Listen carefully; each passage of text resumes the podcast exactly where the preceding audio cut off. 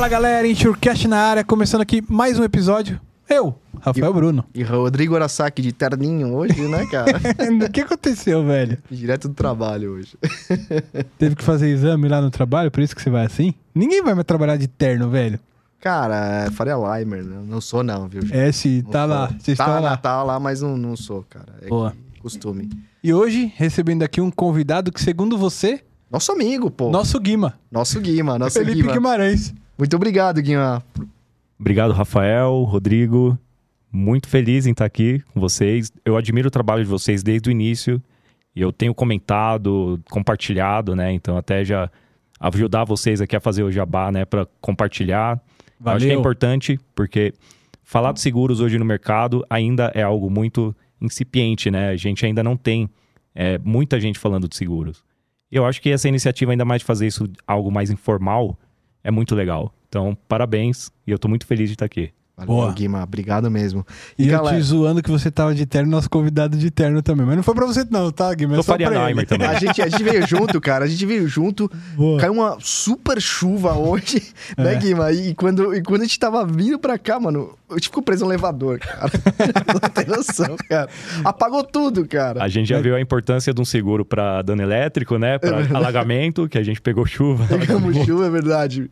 E, e nós temos aqui as iniciais na camisa, então Faria Limer. Então, É, Não, tá total, né, já velho? sou Tá total, é isso aí. É isso aí, galera. E antes de começar esse super bate-papo aqui com, pô, bem legal, bem leve, vamos aos patrocinadores. Manda bala. Se você é do ramo de seguro de transporte, certamente já ouviu falar da Moraes Veleda. Temos o prazer de tê-la como nosso patrocinador. Hoje, a MV é líder de mercado no gerenciamento de risco e prevenção de perdas, sempre utilizando as melhores tecnologias sem deixar de lado a humanização no atendimento e execuções de suas atividades. A Moraes Veleda possui uma software house pronta para desenvolver aplicativos personalizados para você ganhar tempo, reduzir custos e potencializar resultados. A Moraes Veleda vai muito além das soluções habituais, utilizando sua experiência de 23 anos para estar à frente das suas necessidades. Lá eles consideram que missão dada é missão cumprida. Valeu, Veleda! Boa. A Onisys é uma plataforma de engajamento e capacitação de motoristas que utiliza inteligência artificial para identificar o perfil de direção segura, permitindo assim que as transportadoras atuem na prevenção de acidentes e gestão de motoristas. Além disso, a plataforma também oferece recursos que ajudam a melhorar a experiência e a avaliação dos motoristas. Conheça a Onisys pelo Instagram, LinkedIn ou acesse nosso site onisys.com.br. Onisys com Y, pessoal. E, ah, vocês estão vendo aqui, né? E outra coisa, é, quer conhecer mais sobre a Onisys também? A gente gravou um vídeo aqui com o Léo. Super É, vídeo legal. porra, Uma super história, cara. mais do que a, a questão do- da empresa em si, foi como foi construída a, A empresa, a ideia. ideia. Acidentes acontecem que geram empresas, né? Acidentes que eu falo assim, de, de, de, pô, a ideia vem do nada, assim, né? Então foi muito, muito bacana. Você pensa numa coisa, serve pra outra, né? Muito bacana. É verdade. É, e galera, antes de a gente começar Tem aqui... outro, filhão. Ah, tem verdade, é verdade. Tem um outro... Ah, é isso. A Buoni é a empresa líder em tecnologias para gerenciamento de risco no transporte rodoviário de cargas. Com soluções inteligentes e completas, a Buoni transforma as operações logísticas tornando-as mais seguras, tecnológicas, ágeis e eficientes. Conte com a Buoni Check, o serviço de cadastro e consulta de motoristas e veículos. Check ID, sistema de reconhecimento facial. Buoni Sat, monitoramento de veículos 24 horas. Buoni Tech, equipamentos de rastreamento e isca de cargas. BeSafe, a solução prática para a prevenção de acidentes. E o Buoni Log, solução para gerenciamento da frota e entregas mais eficientes. São 27 anos de experiência no mercado mitigando riscos e protegendo as vidas nas estradas por meio da tecnologia. Buoni, tecnologia que aproxima. Valeu, Buoni. Boa. E finalizando aqui, deixando uma indicação de um baita livro aqui. Seguro patrimonial, grandes riscos, que tem até a ver com a temática de hoje, né, Japinha? Exato. Princípios básicos com Hermes Brancalhão. Tá aqui, pessoal, editora Roncarate lá. Acessem o site do, da editora Roncarate lá e adquira seu exemplar. Ou entra em contato com o Hermes lá e pede lá. Eu acho que eu tô brincando, pessoal, tô brincando. Manda uma mensagem no LinkedIn pro Hermes, É, lota, adiciona. Já lota nossa mensagem. caixa de e-mail E dele. eu acho muito legal vocês trazerem aqui o livro do Hermes, e o Hermes, grande amigo, O Hermes- professor, né? Então me, me ajudou muito em, em conhecimento. E teve a coragem, né, de lançar um livro que também é por coragem que ainda poucos têm no mercado. É isso aí. Tem, é, falta muito conteúdo ainda no mercado, muita literatura. Então, eu acho que essa coragem do Hermes, e aí fica um incentivo, né? Eu também tenho meus, meus projetos, meus planos, espero que um dia eu possa contribuir, mas eu acredito que isso a gente tem que valorizar. É. Tem que prestigiar, né, quem tem essa coragem. Então, parabéns, Hermes. Porque não é fácil, né, Guima? Não é um negócio assim, ah, vou escrever um livro. Poxa, é, tem um. cara.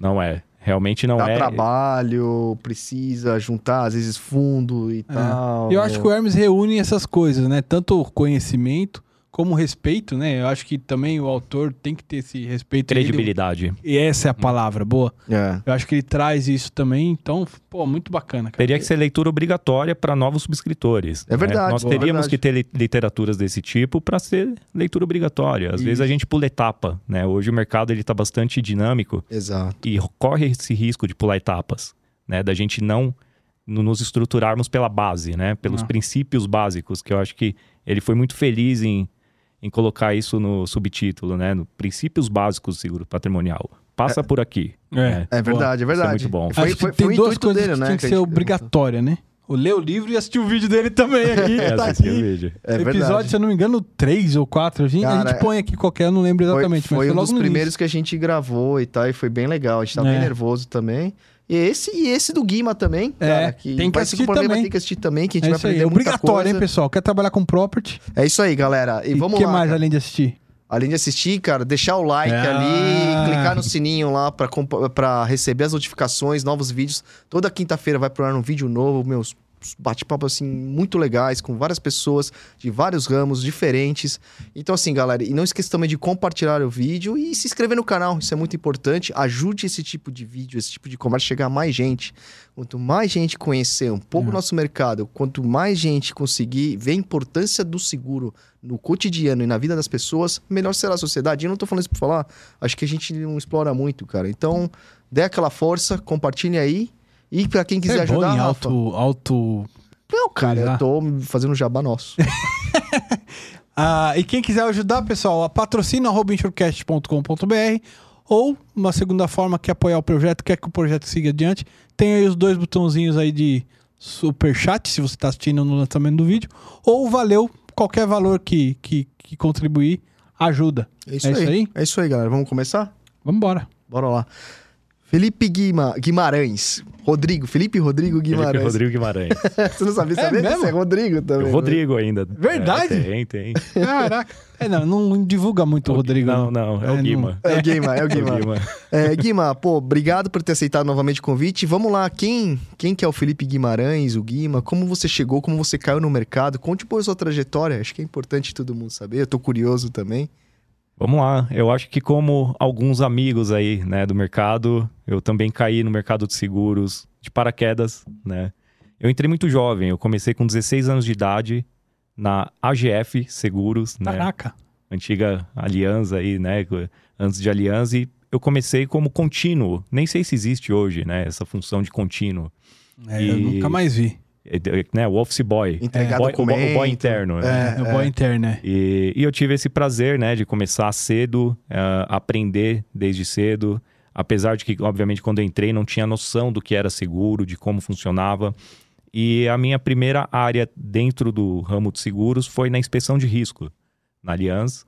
É, a central de agendamento de inspeção. Cuidava ali dos prestadores, da, da- do gerenciamento do- dos terceiros e era seguro massificado. Então, uma massa, um volume enorme de demandas. Caraca. Naquela época, isso em 2004, já automatização fazendo parte da vida, né? Parametrização do sistema, eh, transmissão de laudo online. Então, isso já estava presente aí no mercado. E, e com volume, né? Lidando ali com, com- com- só com os ponteiros, né? E não olhando no caso a caso. Então, foi uma bagagem muito boa para mim. Aprendi muito. Foi meu primeiro contato com risco, compreensão de risco, né? O que, que é o risco? O que, que é um incêndio, né? Como Uhum. funciona? O que, que pode acontecer num sinistro? Então, ali eu tive muito aprendizado. Ao longo dos oito anos que eu estive na Aliança, eu passei para subscrição também, né? De risco intermediário, pequeno, property pequeno, médio mercado.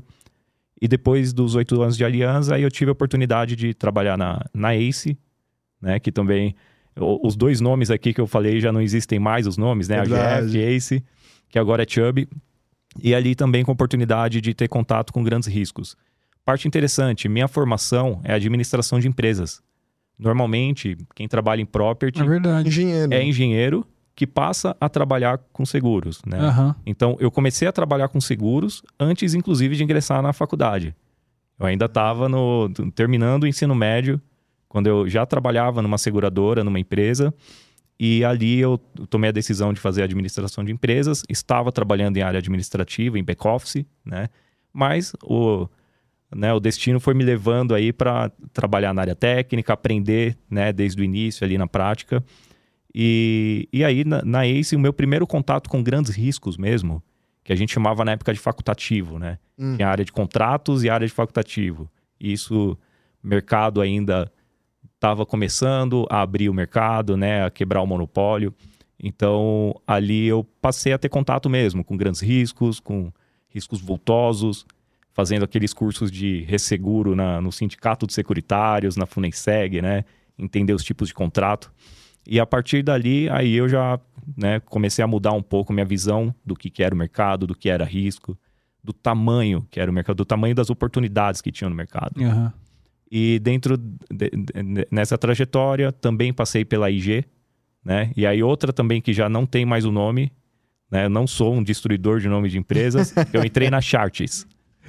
Entrei para trabalhar na Charts, que aí eu passei pelo rebranding da Charts para IG. IG. Mas pelo menos É, essa só mudou de nome, né? Só mudou de nome, é, só mudou de nome. Mas os nomes, quando tem na minha carteira de trabalho lá, né? Você bota. Coloca, coloca um e depois um update em cima, né? Ah, atualização. é, boa. É, E na IG também, muito aprendizado. Aprendi a começar a trabalhar com estruturas matriciais dentro da IG, reportando para regional, tendo é, referral, né? Que é aquilo que hoje está presente na maioria das seguradoras corporativas.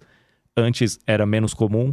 E ali eu comecei a ter contato e ganhar experiência com isso, né? De ter essa, é, é, esse contato lá de fora. E, e, por fim, entrei na Swiss Re em 2014, né? Onde eu, eu tô até hoje, responsável pelo produto de Property Middle Market. E na Swiss Re também passando por vários momentos, né? Swiss Re antes da Joint Venture. Depois, na Joint Venture, trabalhei bastante. Fui É. morar no Rio de Janeiro. Tive... Como é que foi essa experiência lá no Rio, o Guimar?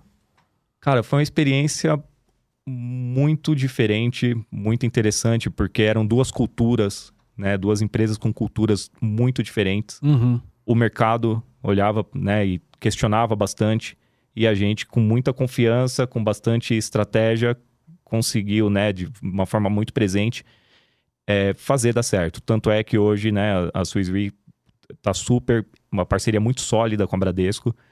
E a experiência em loco, eu acho que o que me ajudou muito foi realmente a gente estar presente fisicamente, né, perto das pessoas. Uhum. E ali eu achei, eu, eu, eu acho que o que fez muita diferença foi comunicação, foi a gente estar perto, a gente acolher, né?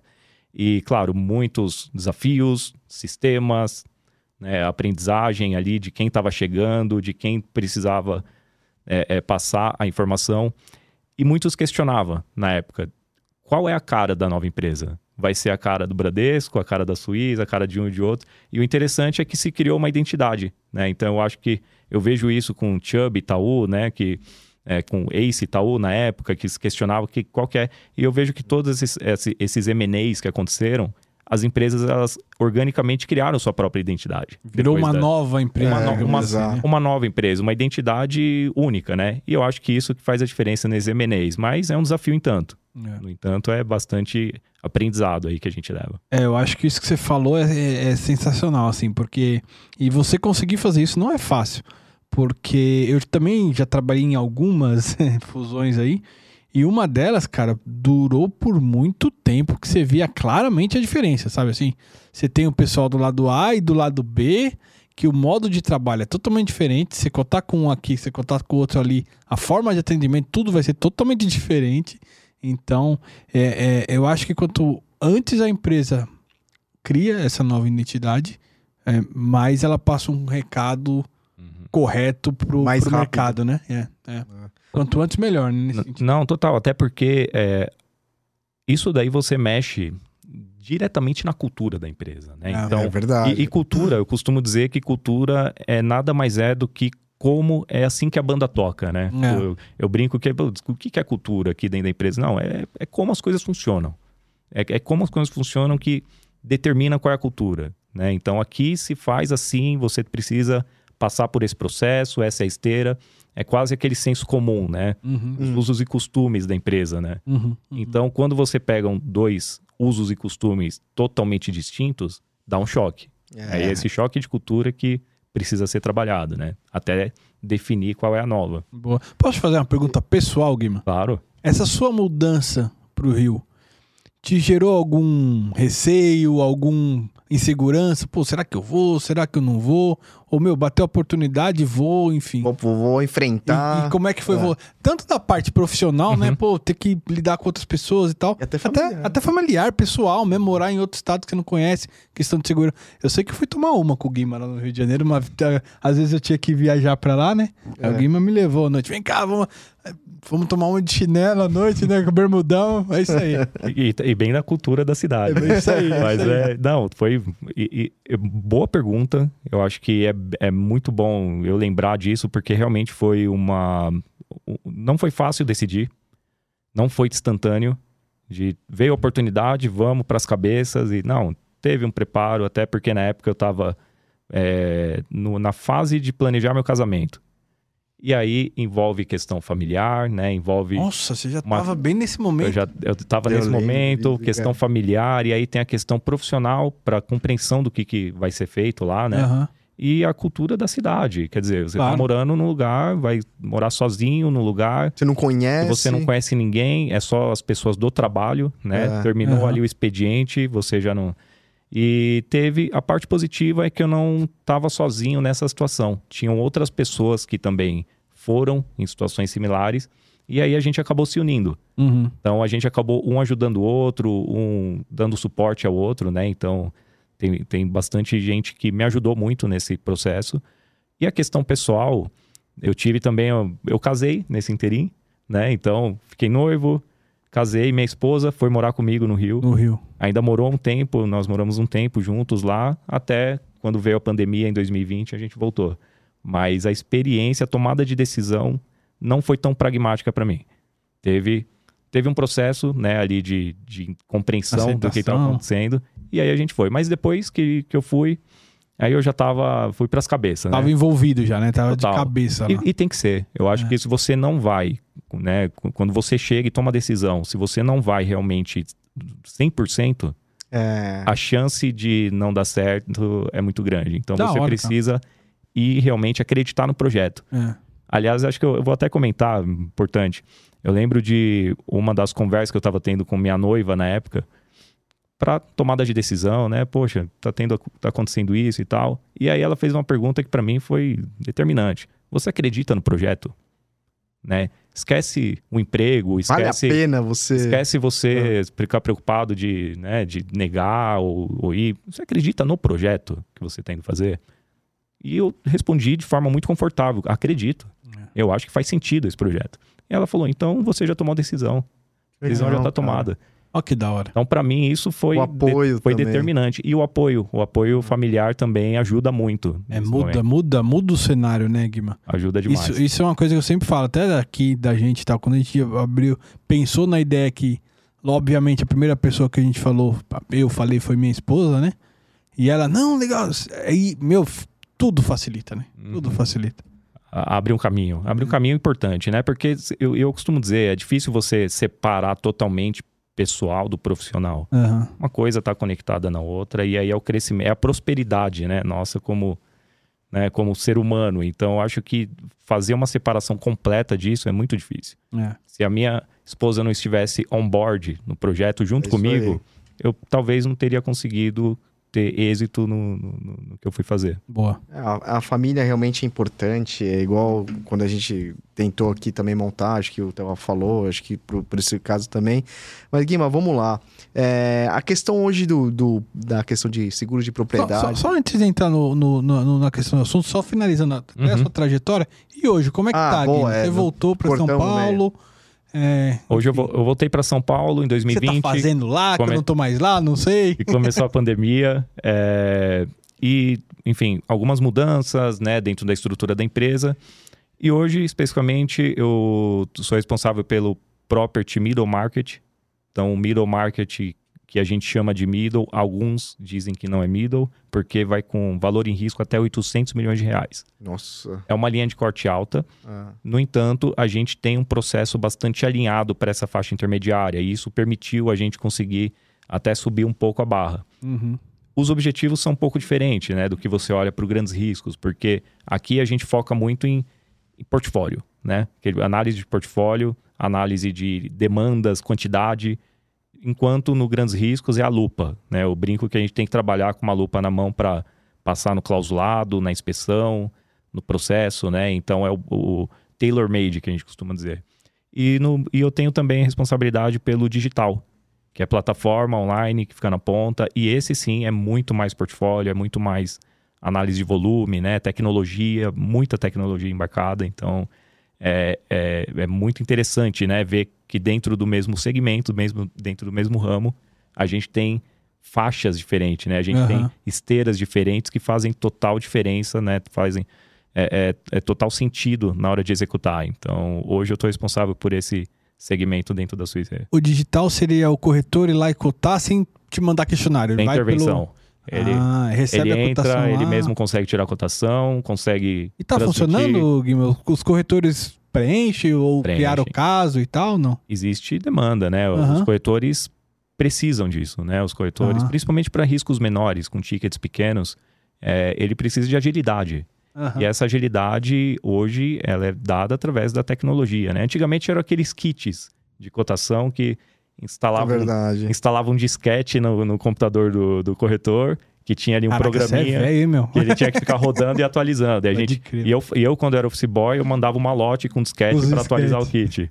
e agora, não, agora, né, a gente tem plataforma web-based, que o Aham. corretor entra, ele mesmo tira a cotação, respeitando, obviamente, alguns parâmetros que as seguradoras colocam de limite, tamanho do risco, atividade, e aí, dependendo do- dos parâmetros da combinação deles, ele determina se vai para mesa analisar, né, se é aceito ou não é aceito, preço.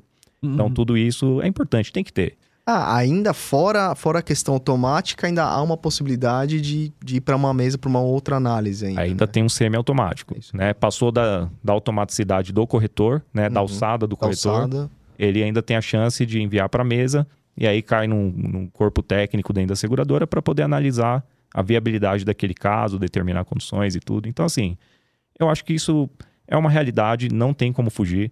Precisa ofertar produtos né, diversificados pra, e, e facilitados para os corretores. Uhum. Então, hoje os corretores têm muita, é, têm muita demanda, muita necessidade de ter é, facilidade. É né? Eu acho que eu, eu acho que hoje esse é o, o grande né, é, é- é a palavra do momento, porque hoje é tudo muito imediatista, né? Então, se a gente não leva uma facilidade e trava o processo, acaba que você acaba saindo do mercado, né? Você fica para trás. E, e o mercado tem acompanhado, em geral, os concorrentes? Você vê isso se é, concretizando, É uma se realidade movimentando? hoje, né? É realidade ou só poucas seguradoras estão trabalhando nessa, na parte digital, Guilherme? Eu acho que hoje é uma realidade. Hoje, não só hoje, né? Como eu comentei, há quase 20 anos atrás eu já fazia isso, né, em seguradora. Então, é, o que hoje eu tô vendo que tem outras tendências chegando também. Que é, por exemplo, colocar machine learning na, na Learning, ferramenta, né? machine learning. Que é análise preditiva de probabilidade de fechamento de uma cotação.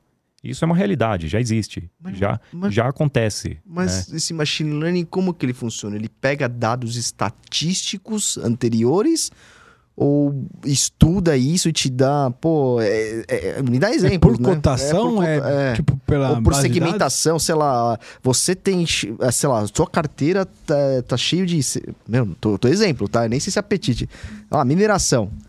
De mineração, cara, é, aqui é onde você vai ter condições melhores de, de- de ir, né? E é, não sei se é isso. Como que funcionaria isso? É por aí, é banco de dados, é parametrização.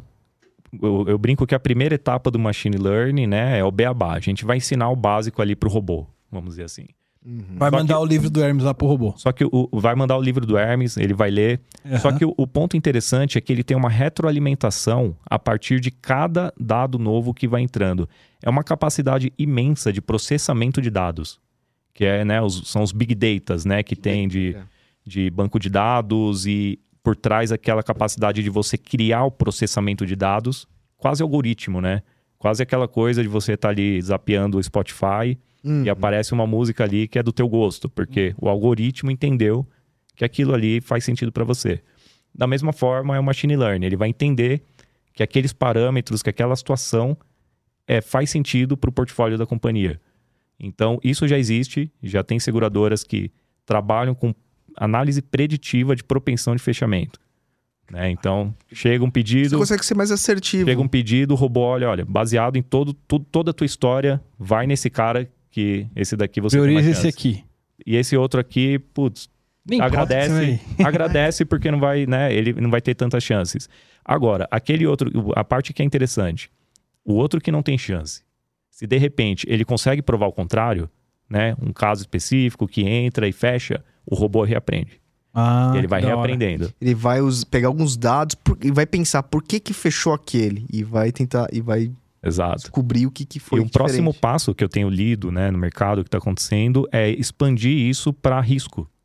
Não olhar só para o negócio, porque até agora a gente está falando do negócio, está Sim, falando do, sim. fe- do, do fechamento. Fechar ou não, né? Eu diria assim, isso daí é para área, Comercial. comer- área comercial. É. A área comercial, né, vai agora tá evoluindo para o risco, de olhar e falar esse risco, qual é a possibilidade realmente dele dar um sinistro, né? Isso aí é Olhando demais, hein, cara? olhando tudo, olhando qualidade de risco, os- as proteções contra incêndio, pro- né, o é, elemento humano, O Histórico. Cara. o, o- o antigo lock, né, que Aham. antigamente, enfim, as seguradoras usavam, que era localização, ocupação, construção. Aham. Isso Bom, tá aqui no livro que que eu tá, já li. tá no livro. né, para quem tiver curiosidade, que É. quiser aprofundar. É. E tudo isso influencia. Quer dizer, às vezes um- uma mesma atividade no sul do país, Uhum. ela vai ter um comportamento diferente dessa atividade no nordeste. Uhum. né, ou em São Paulo.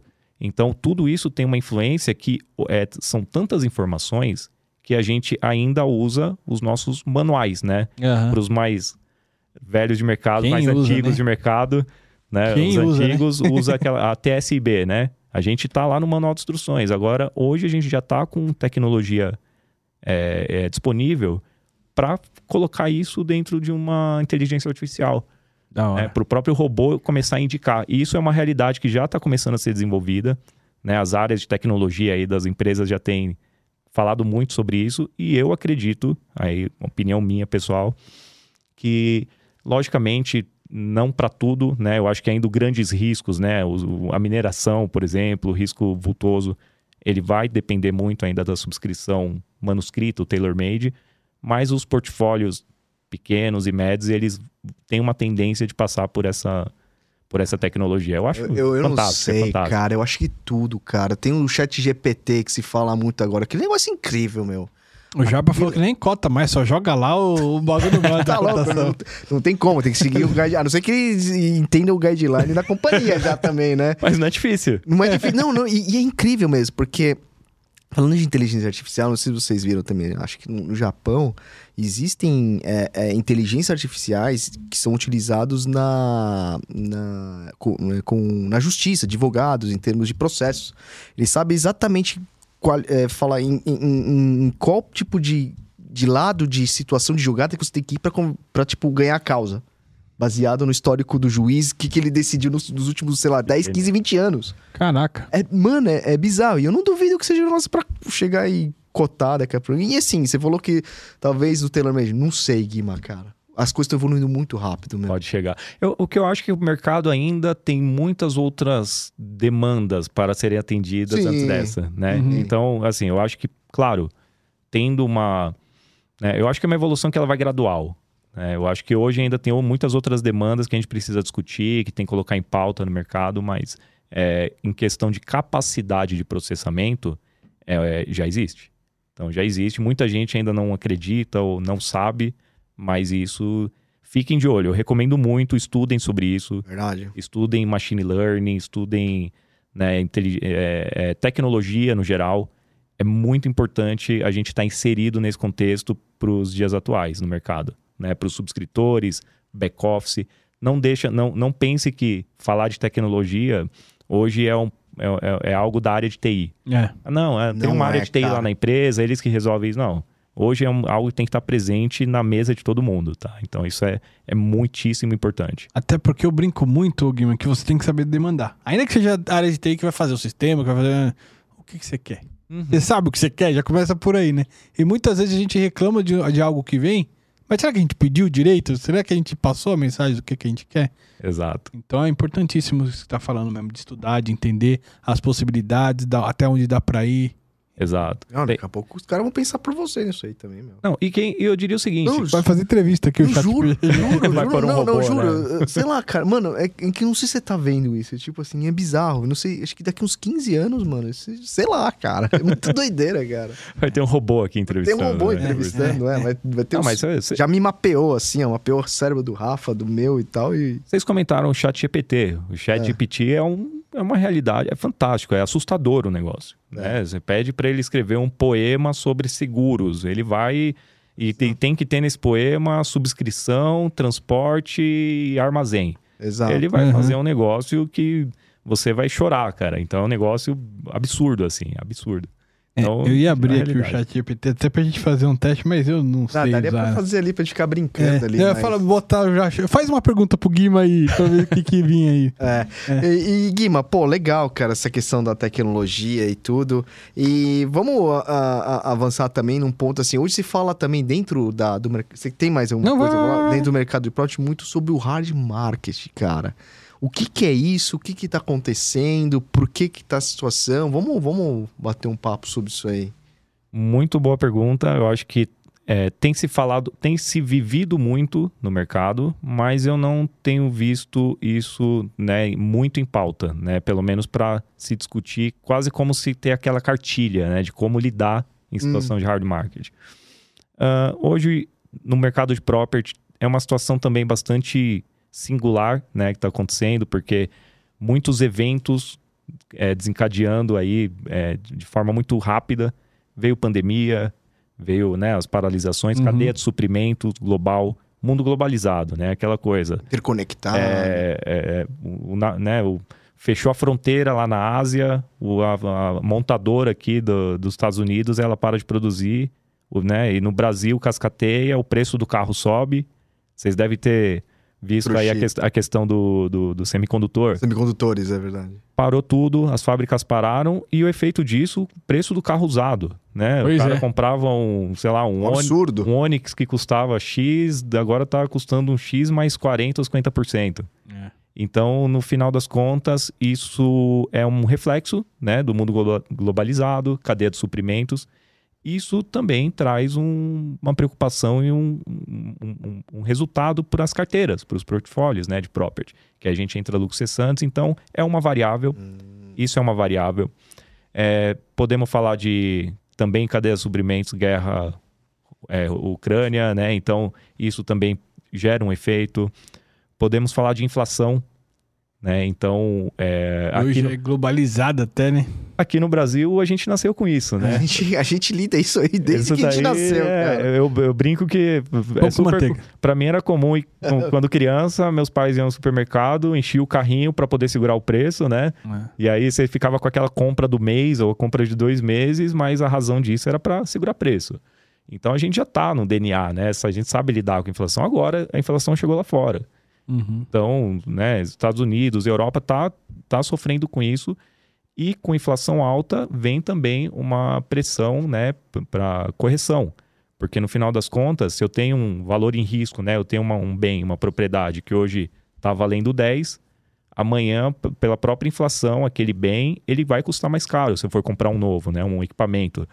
Então, isso também tá, traz uma pressão de, de capacidade, de seguro, né? Então, você vê que eu já tô já trouxe algumas variáveis. Da hora. Quando isso tudo acontece ao mesmo tempo, aí começa a gerar, de certa forma, uma escassez, né? Uma uhum. escassez de capacidade. Uhum. E é o que está uhum. acontecendo.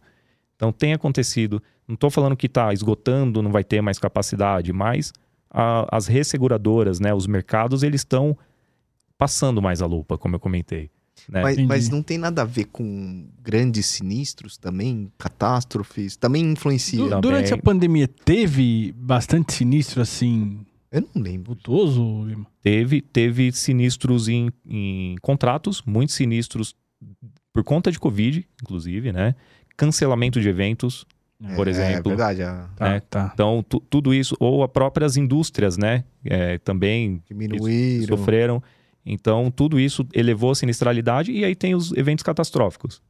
A gente fala aí do, do furacão, né? Que, que passa no- nos Estados Se Unidos, no tudo, Caribe, é, pega o alagamento na Austrália, né? Então, tudo isso que, que gera as perdas vultosas acabaram. Antes, qual que era o ponto? Eu, vi- eu, eu vejo que antigamente isso sempre aconteceu, né? Os furacões sempre Sim. passaram e tudo. No entanto, agora está passando em intervalos menores, tem acontecido esses eventos, e outras tendências e outras variáveis têm acontecido também em intervalos muito menores. Eu acho que a junção disso está desencadeando no- na situação que a gente está vivendo hoje no mercado. Uhum. E aí aquilo que a gente antes tinha muita capacidade, muita gente fazendo, com desconto, né? As taxas, Briga. taxas não eram adequadas, as taxas de property por muito tempo no mercado brando, no mercado soft, acabou que elas ficaram deterioradas, não eram suficientes e as seguradoras tinham que apertar os custos para poder chegar no índice combinado, né? Hum. Agora a questão é, se eu não corrigir a taxa, eu não fecho essa conta, porque a minha capacidade ela tá escassa, tá muito caro e os sinistros estão vindo também de cada vez mais, né? As tendências estão fazendo esses sinistros virem cada vez maiores. Se eu não faço essa proteção agora, eu vou dar um exemplo. O- a questão da inflação. Se eu tenho uma máquina que vale 100 e eu não corrigir né, o valor em risco, eu não tiver o- o- um- uma composição de VR adequada, na hora do sinistro, por conta da inflação, ela já vai estar, né? Ela pode estar Outro valendo valor. mais. Ah, E isso, esse gap, né, entre o precificado e o indenizado, ele gera um, um gap para os portfólios. Então isso está sendo muito visto. Vou dar um exemplo, cláusula de rateio, no livro do Hermes também. Né? Tem a questão da cláusula de rateio. Hoje tem muita gente de olho nisso. É. E tem que estar. Então até a gente coloca muito, uma recomendação muito forte. Revisem os valores em risco É. porque isso pode, é, hoje, por conta de inflação, né, por- há, necess, há necessidade de fazer avaliação patrimonial, é, ver direitinho qual que é o, o, o VR atual do risco, todo ano, se possível, fazer uma atualização desse VR. Se não atualiza, se está defasado, infelizmente é no momento do sinistro que a gente descobre. E aí o cara vai ter uma indenização insuficiente sobre o que ele tava esperando, né? Suficiente quando, né, em situações extremas pode até não ter, né? Então, isso pode co- com certeza mexer na, na solvência, né, na, na, na- liquidez da empresa Hum. e empresas que podem até quebrar. E, e- e quem que, e quem, de quem que é a responsabilidade de, de, de atualizar os valores em risco? É do corretor? Isso tem que ser é, de, do próprio cliente? As seguradoras têm papel fundamental na conscientização? Especialmente nesse mercado que você falou que você atua, Isso. o Uhum. de middle. Porque eu imagino que o, o grande risco tá no sangue ali do cara, o É. patrimonial, né? Uhum. No seu mercado, qual que é a sua, sua dor aí nesse sentido? Até porque no grandes risco, o risk manager, né, ele, É. ele tá ali, que manager. é, ele, ah, né, ele tá ali com, com, né, com, com a corda ali esticando e, e ele precisa atuar. Agora, para o pequeno, não tem o risk é. manager. E para o pequeno tem diferente. Tem uma situação também do empresário buscando umas melhores condições do, do- do- da policy de custo e o, e o sistema tentando adaptar, né? Quando eu falo sistema, os stakeholders ali tentando adaptar para levar essa condição. E, e deixando de lado, muitas vezes, a necessidade de atualizar o valor em risco. Então, acho que isso é um papel de todos. As seguradoras têm que falar mais nisso, né? Uhum. tem que ter mais transparência na hora de levar a mensagem. O, o corretor tem um papel fundamental para poder orientar, né, tirar as dúvidas, negociar com a seguradora, tocar no assunto. Uhum. Leva para o cliente né, a importância disso. E não como uma penalidade.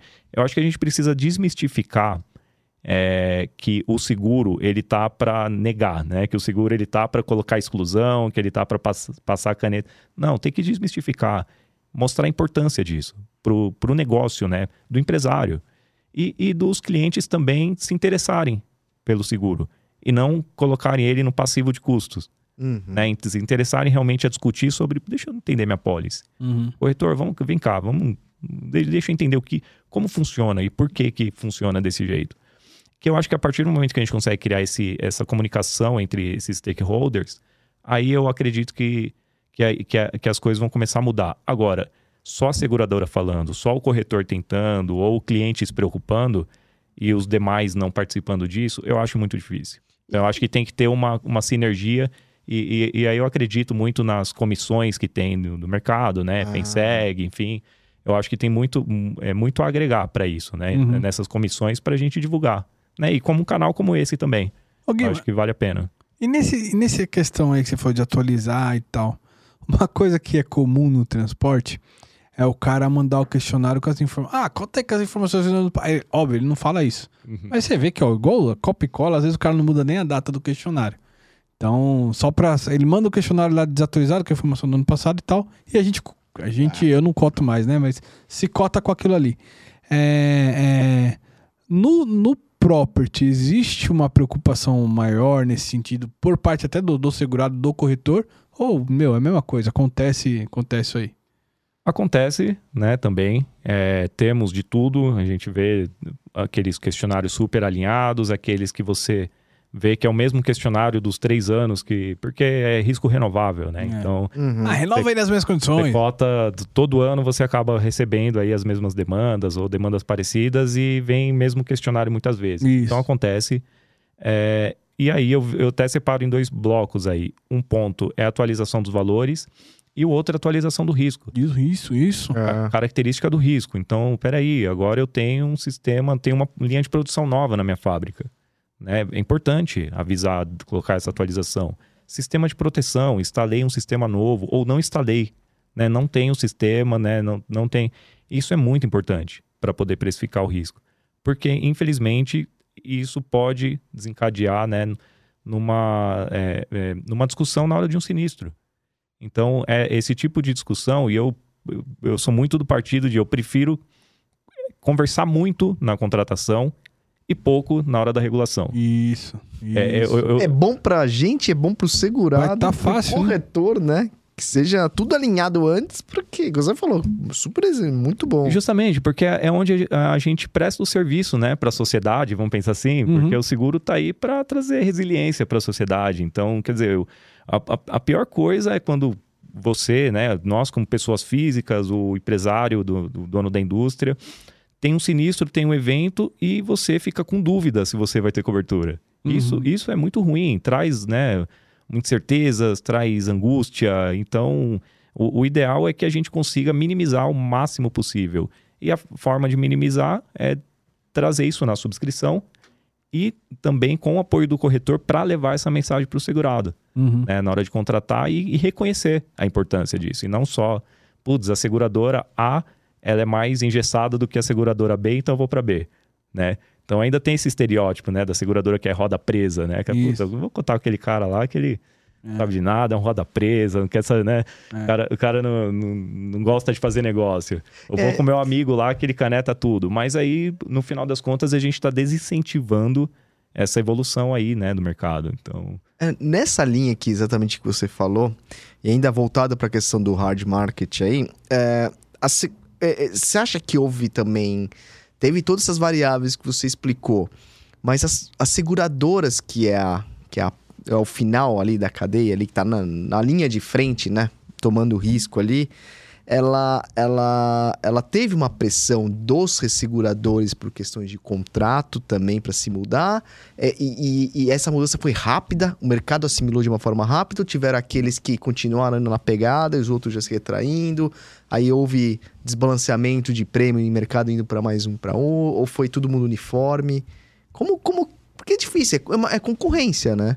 E Como que você, como que se gera, meu, é porque assim, eu fico imaginando o transporte, isso, isso poderia chegar, no, né? Como que todo mundo trabalha no, no hard? eu costumo e, dizer e que. tirar aquela, desculpa rapidinho, Guima. tirar aquele negócio que você falou, sempre, sempre você não. Aquele negócio, ah, é, esse cara aqui é pró negócio. É. Beleza.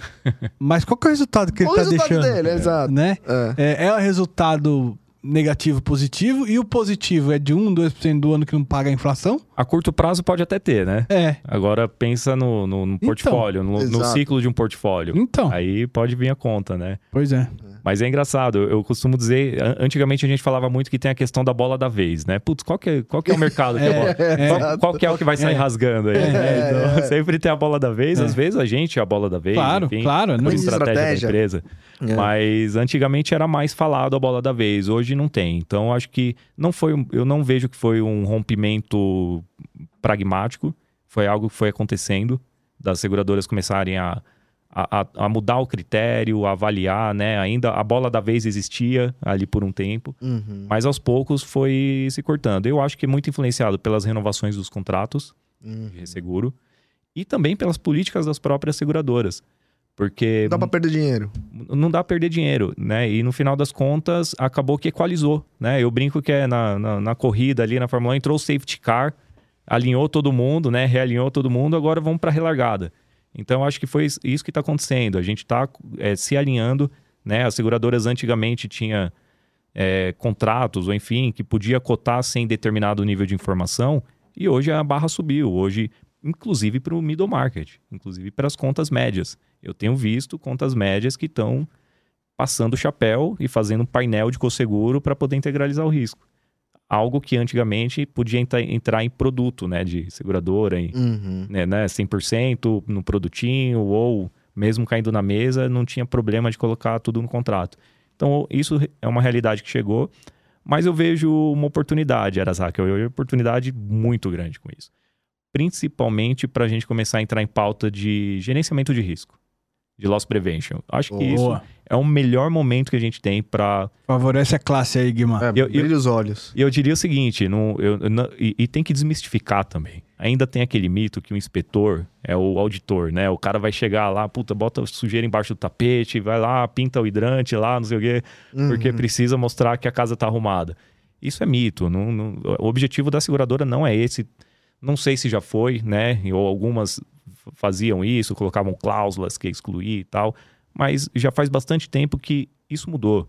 E a gente tem que levar essa mensagem que o objetivo é a gente garantir a continuidade do negócio. Isso. Porque no final das contas, tem uma pólice, deu sinistro, estando tudo certinho, a pólice indeniza. É um serviço valor material. ali, né? Agora, o ponto é, a paralisação daquela empresa, né, seja um comércio, uma indústria, é, por determinado período, vai sofrer na questão da imagem, vai sofrer na questão do market share, né, até ela retomar as atividades no mesmo nível que ela estava antes do sinistro, Se retomar, né? se retomar. Então, no final das contas, isso tira a longevidade dos negócios. Então, o objetivo principal que a gente tem como loss prevention é, é buscar essa continuidade dos negócios. Né? Então, eh, a gente precisa falar mais disso, aproveitar que a gente está discutindo né, sobre essa situação e levar essa mensagem para os segurados. E, e gerenciamento de risco, no final das contas, é para a empresa, não é para a Uhum. seguradora. Né? É para garantir, de fato, a continuidade. É um tipo de coisa que tá. Eu, eu tô bastante empolgado, bastante otimista que a gente tem uma janela boa para falar disso. E se tem uma galera boa trabalhando com isso, né? o, o... Não, tô falando próprio, não tô nem. Tá por, em causa Não, própria? não, tô falando do próprio. Advogado de tipo, causa ah, própria. né? Não, mas tem uma galera aí de property que você é louco. Os caras são animal, velho, assim. É, Conhece se muito. especia- Se, se especializou muito no tempo. O cara, o cara vai lá basicamente pra, pra dizer É assim, uma, é uma, meu, é uma consultoria. tá aqui, ó, diagnóstico, o que eu te sugiro. É Se isso. você vai fazer, não é problema teu. Exato. Mas o cara tá te dando não só o problema, ele tá te dando como chegar na solução também. né? Exato. E, e tem também outro mito, né, que eu acho que vale a pena falar, porque como agora as seguradoras de risco corporativos usam normas internacionais e, e- e tem muito, muita resistência de olhar e falar, putz, peraí, você tá me recomendando o NFPA. É uma norma lá americana e lá nos Estados Unidos é diferente, é um país envolvido, né? Eles vão ter mais recurso, é uma cultura e tal. Não adianta você trazer a norma americana para cá porque não vai implementar. Então, assim, esse tipo de resistência aconteceu muito, mas agora eu também vejo que isso é, é, é um mito que a gente precisa começar a quebrar, porque a própria ABNT está trazendo normas muito adequadas, né? Então, muitas normas, inclusive, da ABNT para projeto de sprinkler, projeto de proteção contra incêndio, elas seguem a própria NFPA. Boa. Então, no final das Ah. contas, são as normas brasileiras que estão recomendando, né? Aí tem as ITs do bombeiro, que aí varia de estado para estado, mas isso também é um ponto que é, existem fóruns aí de discussão para buscar alinhamento e etc. Mas com o recurso que a gente tem dentro de casa, já é possível. Uhum. né? Então, quando a gente fala com o cliente, seguem as normas. Não, mas norma americana eu não quero. Não, segue as brasileiras. Você seguir as normas brasileiras já está adequado, você vai conseguir se proteger. Isso vai em apólice? Tipo, uma cláusula dessa do, do tipo ou não? Não necessariamente. Não, não vai. é, quer dizer, tem apólices que saem já com as recomendações. Ah, Mas aí, apólice? É uma questão. É porque a- transporte alinhada. é normal, né? Você É. botar as regras de gerenciamento de Existe- risco. Existe, no próprio. e- existem apólices que hoje já estão saindo com a recomendação, uma renovação. Inspecionei o risco, identifiquei as melhorias e estampa na especificação da apólice. Isso Que existe. É algo que já está acontecendo, né? Então, é algo que eu acho que, de novo, não olhar isso como visão de auditor, né? Putz, a seguradora está aqui passando a caneta, dizendo que eu tenho que investir. A gente reconhece que, às vezes, o investimento é alto, né? Num galpão, instalar um projeto de sprinkler, às vezes precisa mudar, fazer obra estrutural e tudo. Então, Uhum. é, é- é desafiador para o empresário, mas ao menos eu diria assim, eu, eu- eu costumo dizer, vamos fazer, começar pelo básico, vamos Isso. olhar ali o elemento humano, né? Muitos aspectos de elemento humano que Perfeito. trazem, vou dar um exemplo, é, permissão de trabalho a quente, né? Firewatch, que, que costuma vir lá nas recomendações em inglês e tal, mas a gente também traduz, não precisa ser em inglês. Tem esse outro mito, né? A gente usa muito termo lá de fora, não, vamos falar simples. A gente tem que ser simples, né? Isso. É isso aí. Permissão de trabalho a quente é algo que eu já vi situações de sinistros que ocorreram que o cara fez a solda perto de um depósito onde tinha o um produto acabado, combustível. Construção com, por exemplo, isopainel. Essa solda, ela é, não teve o trabalho adequado, não teve autorização, né, a vigilância. Aquela fagulha, ela por conta de uma reação, depois de um bom tempo, ela encandeceu. E aí aquilo ali gerou uma fonte de ignição de um incêndio, porque ele estava perto de material combustível. Fechou o triângulo do fogo. Pois é. Então, no final das contas, isso gerou, na- né, coisas que eu vi, sinistro de dezenas de milhões de reais. Então, é por conta de um procedimento. Falta de um procedimento, né? Então, acho que não precisa a gente já chegar, putz, tem que instalar o sprinkler de cara. Não. Vamos começar pelo, por aquilo que não tem investimento. E negociar esse prazo. As coisas que são mais difíceis, tem prazo. Mas eu brinco muito assim.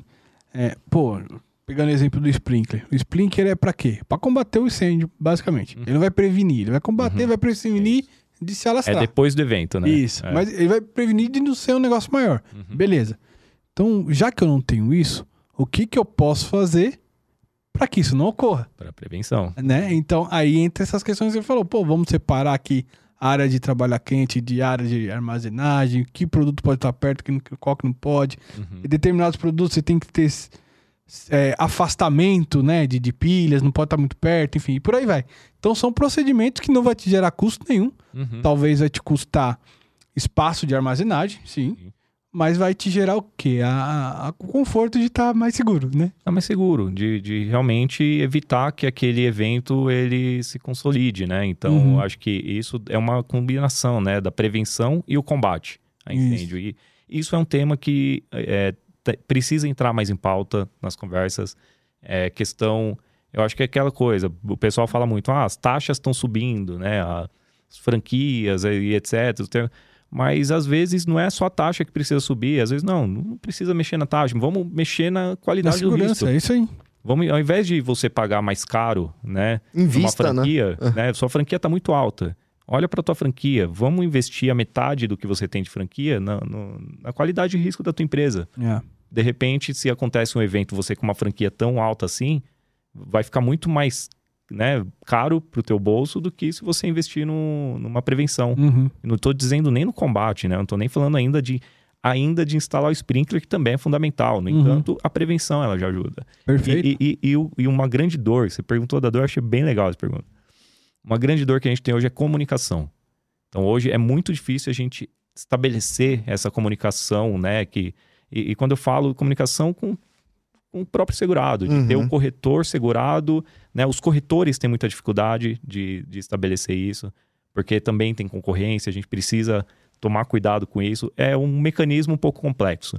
Mas eu acho que a partir do momento que a gente conseguir é, demonstrar a importância e abrir esse espaço de comunicação, pedir informação, devolve a informação, né?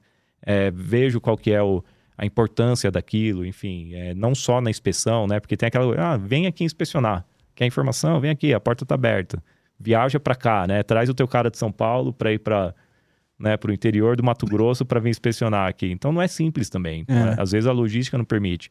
E muitas vezes a gente consegue é, avaliar isso através de informação. Um questionário, uma. Tem enfim, sistemas hoje que o cara se auto-inspeciona lá, né, né Guima? Tem sistemas, tem os, é, massificado já está, né? Algumas empresas já atuando com autoinspeção. Isso é uma, uma realidade, né?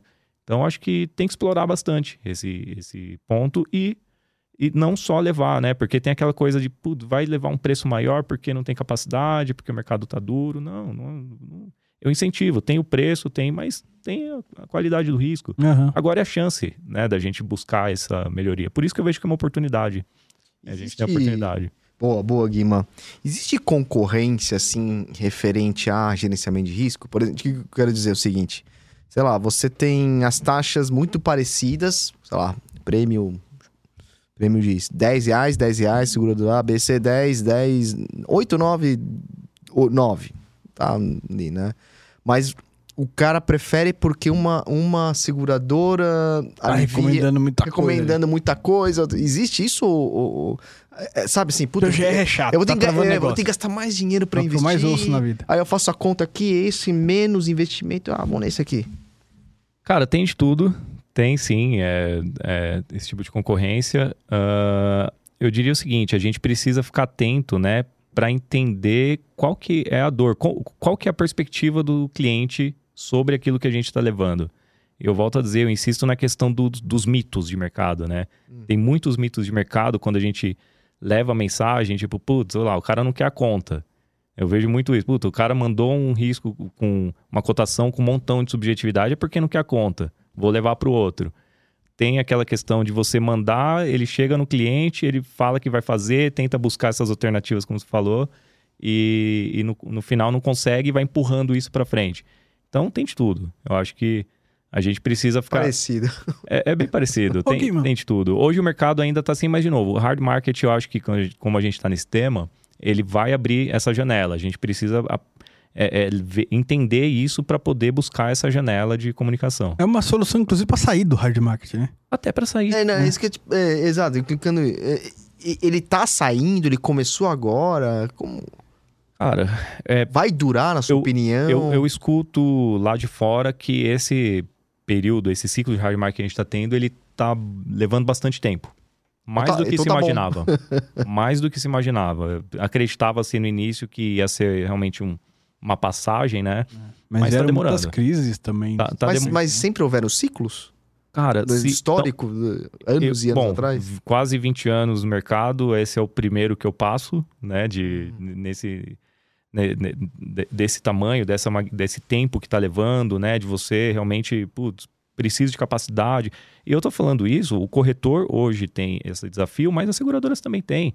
Que eu tenho o desafio com o meu ressegurador, tenho um desafio com o cosseguro, com as minhas contas, né? Então, isso tudo, isso todo, todo mundo tá agora de mãos dadas e tentando buscar solução. Uhum. Mas eu diria que eu- eu- o que eu li, né? O, o último período forte assim foi 11 de setembro, Uhum. o mercado precisou se restabelecer.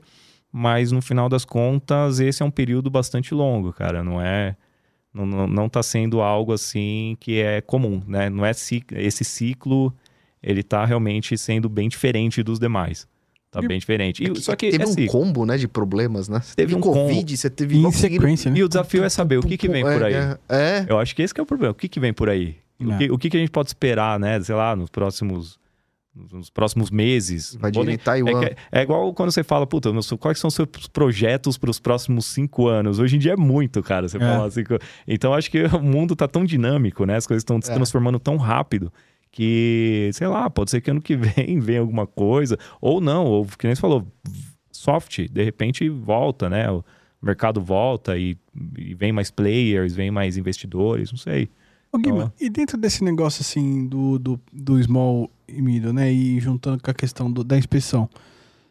Eu imagino que assim, a quantidade de clientes é bem maior do que no. Né, enfim. Como controlar essas recomendações? Você manda a recomendação e pronto, já fiz minha parte, né? Você não, você Guima, né? Você seguradora. Manda e já fiz minha parte. Ou geralmente tem um sistema lá que eles conseguem controlar a recomendação, ó, cumprir, não cumprir manda ali alguma. Como é que tá funcionando isso hoje? Para o risco digital, para aquele que é o pequenininho que o cara cota na ponta, isso não é uma realidade, né? Então, tem a inspeção é de verificação, Tá. normalmente, né? Então, quando tem aquela condicionar, aceitação condicionada à inspeção, pega Ah. aquele regulamento lá da circular SUSEP dos 15 dias, põe embaixo do braço, até os 15 dias na- da transmissão da proposta eu inspeciono. E isso que eu tô falando é o que eu fazia lá na, na GF. Né? inspeciona, deu, né, passou pela, pela- pelos olhos do analista, entendeu que aquilo faz sentido, aceitou o risco. E é aleatório ou não? Essa inspeção por. Tá, essa aqui, vamos pegar essa aqui. É? Não, é por o critério normalmente por segmentos, né, por- ah, pe- pelos entendi. parâmetros e o segmento é um dos principais. Putz, esse tipo de atividade que tem inflamável, uma atividade mais complexa, inspeciona e essas outras atividades dispensa a inspeção, né? Entendi, entendi. Isso entendi. normalmente no produto você configura, é configurável. Então você olha lá, putz, riscos com limites até tanto e da atividade X pode dispensar, porque é, isso daqui, historicamente, nos portfólios não dá tanto sinistro e a gente ganha na massa. Por outro lado, esses riscos aqui já podem trazer um prejuízo e normalmente tem problema. Então, inspeciona, tem Entendi. que verificar. E hoje a gente tem outros recursos de verificar risco também. Informação, Google, né? Quando passa na mão do analista, principalmente, ele tem outros recursos para poder olhar. Perfeito. Mas a questão de acompanhar a recomendação para o digital não é uma realidade. Para o middle, que sai do digital, que vai para a mesa, aí é ainda o mercado, e aí eu falo pelo que eu observo, ainda não está tão tecnológico, vamos dizer assim, Uhum, né? uhum. Ainda tem muito espaço aí de desenvolver tecnologia para fazer controle de recomendações, botar um, um robô lá para ficar analisando, não sei. Mas tem espaço, tem bastante espaço para desenvolver ainda aí. Ainda é muito manual. Show. Não sei se, né, isso é algo que vocês passam também, mas é muito É, eu pergunto porque essa é uma Eu- dor que eu eu tenho- tenho. Eu não é, tenho nada, Eu assim. tenho a impressão que E a, pra controlar é difícil, cara. É difícil, putz, é... a área de vocês está um passo à frente, assim, né? Um só? É, é, é, vários passos, É. né? E, e- e como é que funciona a questão, assim, nessa parte de recomendação aí, Guima? Vocês dão um prazo pro cara? Ó, sei lá, você tem 90 dias para se adequar, senão Uhum. tá fora. Tem, é engraçado isso, porque tem recomendação e exigência, né? Então... Hum, é, qual que é a diferença? Tem esse ponto, que aí é aquela coisa. A exigência, ela pode ter uma, um, um contraponto ali na pólice, que pode ser uma franquia ou até uma isenção de cobertura. Uhum. Se no momento do sinistro identificar que você não atendeu, né, se ocorre um sinistro, ele pode ser negado. Isso é exigência. Essa prática da exigência, ela não é tão comum. Existe, né, tem seguradoras que atuam, mas não é tão corriqueira. A recomendação de melhorias, que aí não envolve anulação de cobertura, não É envolve uma recomendação. Aí é uma recomendação. Ah. Aí é aquela coisa, olha, tô te indicando, né, na visão da seguradora, qual que é um caminho de proteção de risco. Você vai atender, né, se você quiser. No entanto, se não atendeu, aí começa a criar uma questão de negociação. A seguradora vai olhar contra os olhos, putz, não Tem que atendeu, aumentar a o taxa, risco não melhorou. vou sair do risco. O mercado pode olhar diferente, putz, vou aumentar, vou sair do risco. Aí o outro que olhou falou, putz, por que, que saiu, né? por que saiu de onde você estava? Então, né, o que está acontecendo? Então, isso daí já é uma questão mais de mercado, Tá. negociação e etc. Mas a exigência, ela pode também entrar numa questão de franquia. Tem seguradoras que usam cláusulas, né, e podem usar, enfim, isso daí é super é, é, de mercado fazer isso, usar cláusulas de franquia, dizendo assim, se você atende a recomendação, você tem um benefício da franquia. Né? Sua franquia é, sei lá, um milhão. Se você atendeu a recomendação, é 500 mil. Até para gerar um incentivo. É interessante isso, né? Você olhar e falar, putz, peraí, eu tenho uma pólice com uma franquia de um milhão. Igual você vai colocar lá o... Como é que chama? É a, a vacina no veículo, né? Que, Tem, tem, Não tem. tem isso? E coloca em várias é, partes ou, ou do rastre- produto ou rastreador, né? Putz, É, se você é. tiver o rastreador, você ganha um desconto no teu seguro. Isso. É mais ou menos isso, né? Então, putz, peraí. Então, eu, eu como segurado, pô, legal, vou colocar rastreador, me, me ajuda aqui a ter um benefício. É. Então é aquela coisa, putz, sua franquia é alta. Se você colocar, atender a recomendação e pôr o teu, teu rastreador, né, a tua proteção na tua planta, tua franquia fica menor. Então isso também é algo que, que é comum colocar, né? O mercado atua e eu acho interessante. Eu acho que é legal mostrar o, o valor daquilo, né? E não só o valor financeiro, mas o- a importância daquilo, no final das contas. O Guilherme, você sabe que. Eu já te contei essa história aqui em algum outro episódio, eu não lembro qual. Mas você é um cara que me deixou mais chato. é. O até- subscritor raiz. Mais, né? mais chato ainda Mais chato, já é, cara. cara. Eu já sou do normalmente, céu, né? cara. Nossa Por quê? Senhora. Porque você abriu umas uma coisa. Você abriu meus olhos pra uma coisa que, que eu gostaria até que você comentasse, é, até pra que todos os subscritores de transporte ouvissem, né? No- Normalmente, a gente, a- a quando eu trabalhava junto com você lá tal, a gente estava cotando um risco que tinha armazenagem. Aí, geralmente, no transporte, você tem lá uma cláusula lá, ah, por 7 dias, por 15 dias, por 30 dias, por 60 dias, de modo a caracterizar um. Sei lá, deixar mais branco. Ah, não é tudo isso risco e tal, né? Só que aí gente falou assim, como é que você cota aqui e tal? Me ajuda aqui, pra, me abre os olhos aqui, não sei o quê. Aí você falou, mas tá, 100, 120 dias, 30 dias. Mas chega a mercadoria todo dia, certo? Certo. Sai todo dia, certo? Certo. Ou seja, sempre tem mercadoria no local, certo? Certo.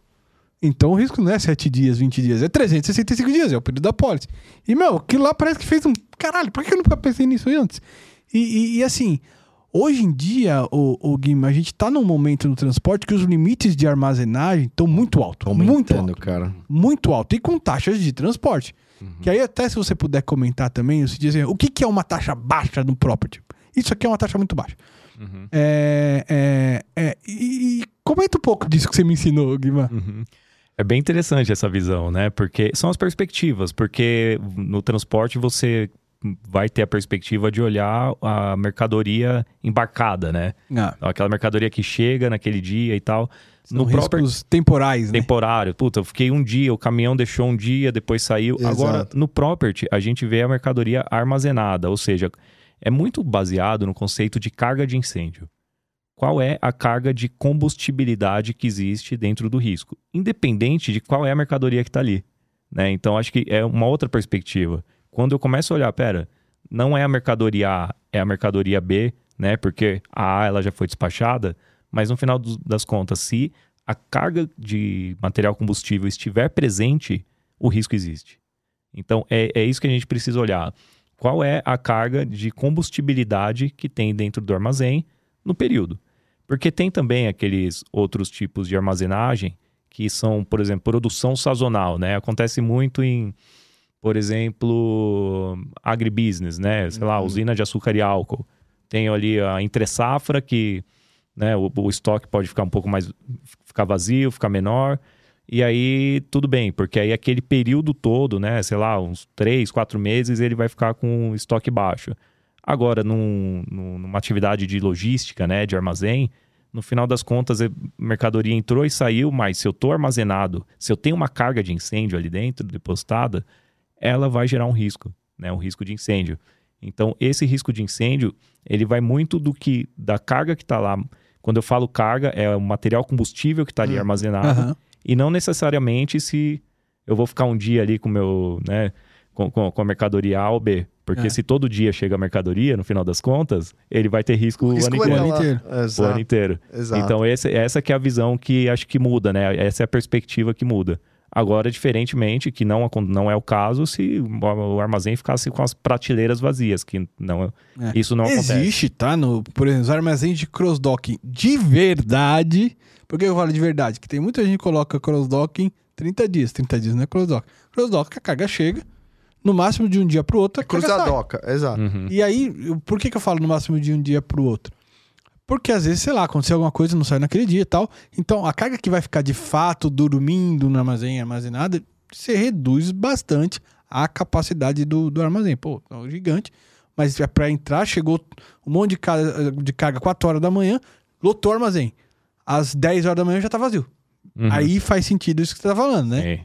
Agora, se entra e tá sempre cheio, pô, E tem também aquela questão da estoque variável, né? Tem o pico, do, o valor de pico, o valor médio, enfim. Isso daí também é um ponto interessante, porque no final das contas, em qual momento que a chance, a probabilidade do sinistro é maior?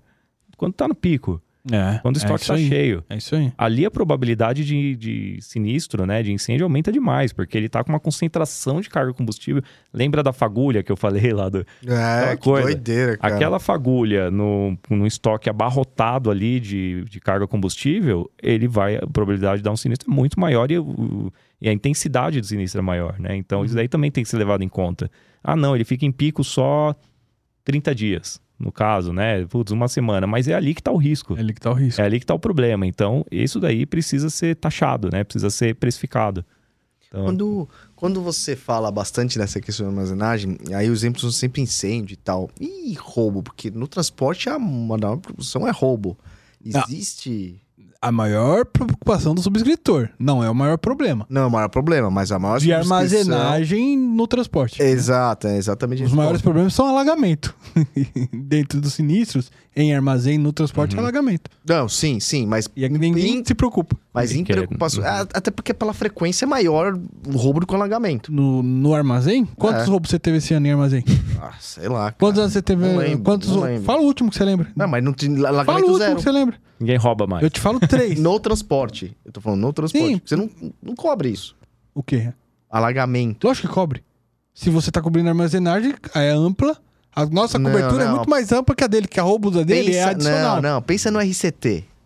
Ah, tá bom. É isso. Transportadora, né? Tá bom, eu, sei, tava que- eu sei que em tem muitas coisas que não transportador, fazem. Tá bom. tá Mas bom. é, é uma preocupação pra quem, quem opera na questão de property também? Não, o roubo, com certeza, é uma- o alagamento também, Sim. né? E aí o roubo, obviamente, vai depender muito do que tá, do que tá armazenado. E aí acho que a análise, ela começa a ficar mais parecida. Que aí a gente vê a, a, a- vulnerabilidade daquele produto, né? Se é um produto de, de alto valor, fácil comercialização e etc. Então, aí tem as protecionais de roubo, né? Que aí tem lá, putz, tô desde o vigilante armado, CFTV, né? Enfim, Sim. qual que é o- a, a- carga horária de trabalho, se é 24 horas, se tem vigilante toda hora ou não. Então, tudo isso, ele entra também na, na análise, quando tem. É, normalmente, tem também né, o ramo 15, que é o ramo roubo, que é o ramo de seguros específico para roubo. O cara então, compra só a pólice é de só, roubo. Que é só pólice de roubo. É, mesmo? um ramo Nem SUSEP. sabia que tinha isso. E muitos armazéns que não têm aceitação, porque os contratos de property normalmente têm suas limitações ali. Putz, eu posso de cobertura de roubo até X milhões. Hum. E esse valor, ele normalmente não é suficiente para cobrir a exposição de um armazém desse. Armazém de produtos eletrônicos, né? O cara armazena lá iPad, não sei. Uhum. Às vezes as, as capacidades das seguradoras, dos- das coberturas acessórias não são suficientes. Aí eles recorrem para para cobertura, para o ramo específico para isso. A análise muda, já é uma análise muito focada nisso, né? Aí já é um incêndio, já fica de lado, já é realmente foco é o, o foco é outro. E então acho que tem, né, tem, tem também isso e o alagamento acho que é interessante porque hoje já tem tecnologia também, né? Seguradoras que usam mapeamento de exposição catastrófica.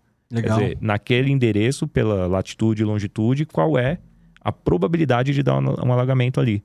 E aí ele é uma modelagem de catastrófico baseado em parâmetros técnicos. Ele vê lá a distância que está de um, que a gente chama de river flood, né?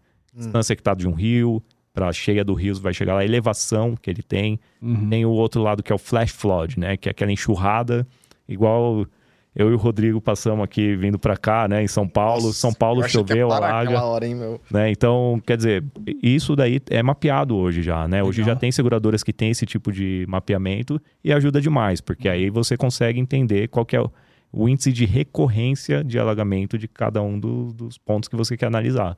Isso é importantíssimo.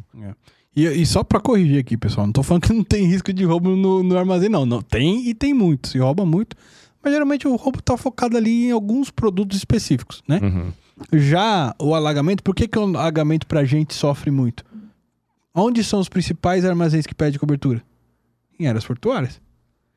É, Não, é por isso e aí que. Não, que a gente tudo sofre bem. nesse mas sentido. Óbvio, teve aqui o, o caramelo, o famoso caramelo. Tem. Cachoeira. é, É. É. cachoeira de caramelo. é, lembra disso? Eu lembro. Então, esses seguros de, de portos, aeroportos, parte alfandegada, tudo. E, e, e property cobre esses tipos de. na- o seguro ou ele é somente focado, será que na. Normalmente é no operador portuário que você cobra. Mercador, operador é, o- portuário. por exemplo, Não, é aeroporto.